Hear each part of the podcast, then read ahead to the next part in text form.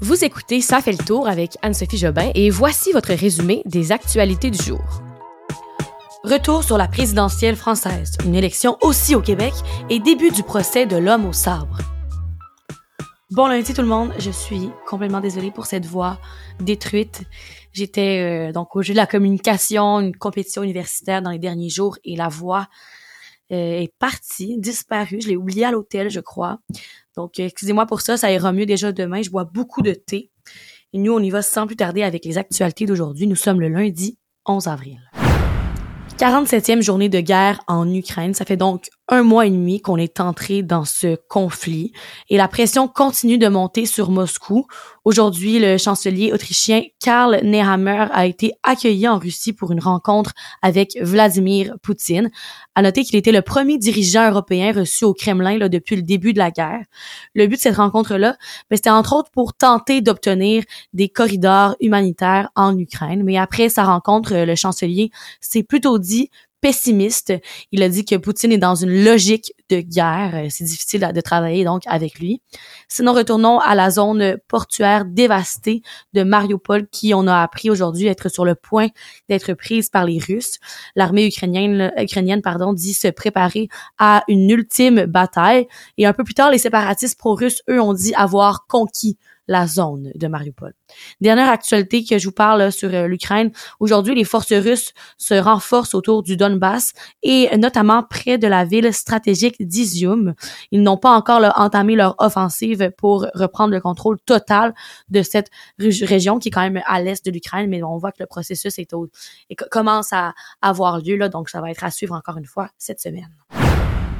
Pour la deuxième élection consécutive, ce seront Emmanuel Macron et Marine Le Pen qui vont s'affronter au deuxième tour des élections présidentielles en France. C'est prévu pour le 24 avril prochain, donc pas ce dimanche qui s'en vient, mais euh, l'autre. On se rappelle que les élections en France se tiennent en deux temps. En premier tour, on a les candidats à l'élection et chaque électeur vote pour son candidat préféré. Et si l'un des candidats obtient 50% des votes, il est élu officiellement. Si personne l'obtient à 50%, on pense, on passe donc au deuxième tour qui va être, comme je vous disais, le 24 avril prochain. Parmi tous les candidats qui étaient présents, il y a seulement deux candidats qui ont obtenu les plus grands nombres de votes qui vont donc passer au deuxième tour. Et euh, le gagnant de cette élection du deuxième tour va devenir le président de la France.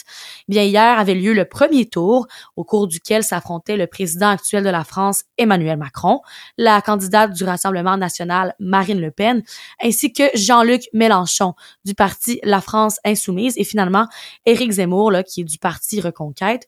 Plusieurs autres candidats étaient présents, mais ce sont ces quatre joueurs-là qui étaient les plus importants. Et comme ce fut le cas en 2017, Macron a terminé au premier rang, cette fois-ci avec 27% des voix, contre Le Pen qui, elle, a obtenu 23% des votes en deuxième Mélenchon, lui, est arrivé très près derrière Le Pen avec 22% des votes et Zemmour en quatrième position. Il a seulement obtenu le, il a seulement obtenu 7% des votes.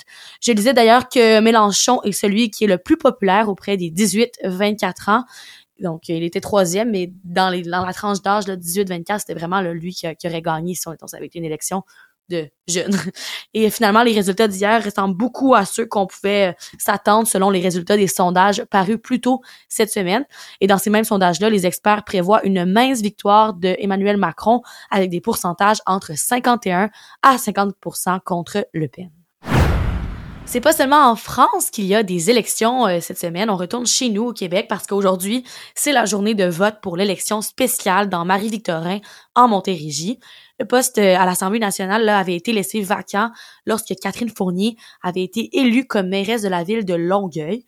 Ce qui est intéressant quand même de cette élection-là, c'est que ce sera un bon indicateur pour les prochaines élections provinciales en octobre prochain. Parmi les candidats les plus importants, on note le candidat du Parti québécois, Pierre Nantel.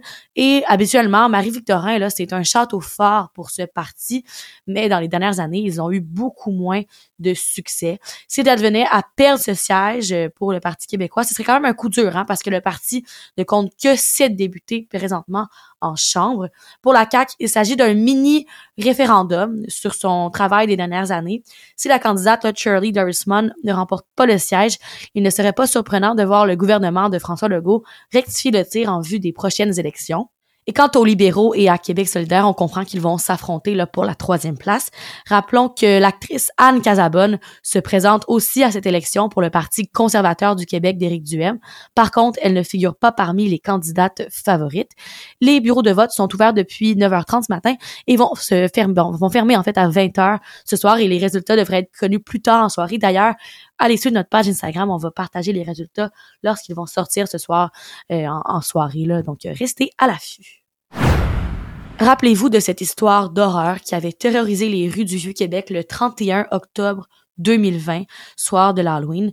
Je vous parle de l'attaque au sabre de Carl Giroir. Eh bien, le début du procès de cet homme, c'était aujourd'hui et on apprend qu'il va finalement plaider là, la non-responsabilité criminelle pour cause de troubles mentaux.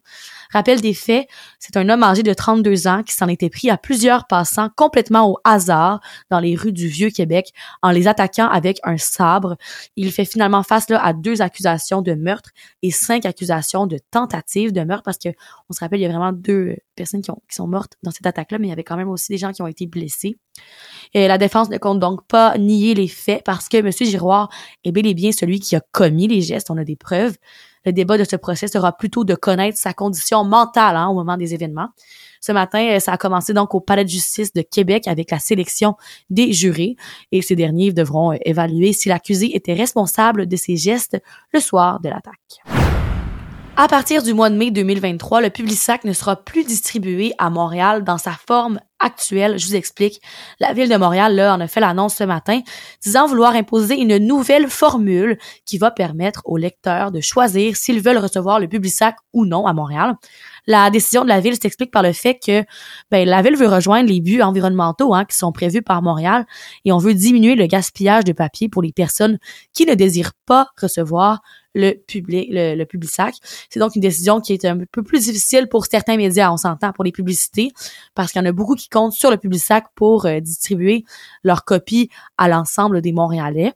Il y a un programme qui sera donc mis sur pied par la ville pour leur permettre de trouver un nouveau moyen de distribuer tout ça. Montréal a aussi euh, promis plus d'investissements dans les journaux locaux comme le journal Métro par exemple. Pour le retour dans le passé, aujourd'hui, on retourne au 11 avril 1970, alors qu'Apollo 13 était lancé depuis Cape Kennedy, qui s'appelle maintenant euh, Cap Canaveral en Floride. La mission était supposée être le troisième atterrissage lunaire, mais ça avait été interrompu après l'explosion d'un réservoir d'oxygène en route vers la Lune. Malgré les nombreuses difficultés, la NASA avait bien réussi à sauver les trois astronautes, là. mais euh, un petit souvenir que cette mission, euh, de cette mission vient la fameuse alerte Houston, we've had a problem. C'est tout pour aujourd'hui. Je vais ménager ma voix pour ce soir pour revenir en force demain. Il y a des épisodes encore toute la semaine. C'est bien moi qui est de retour. Alors on se retrouve demain pour les prochaines actualités du jour. Bonne soirée tout le monde.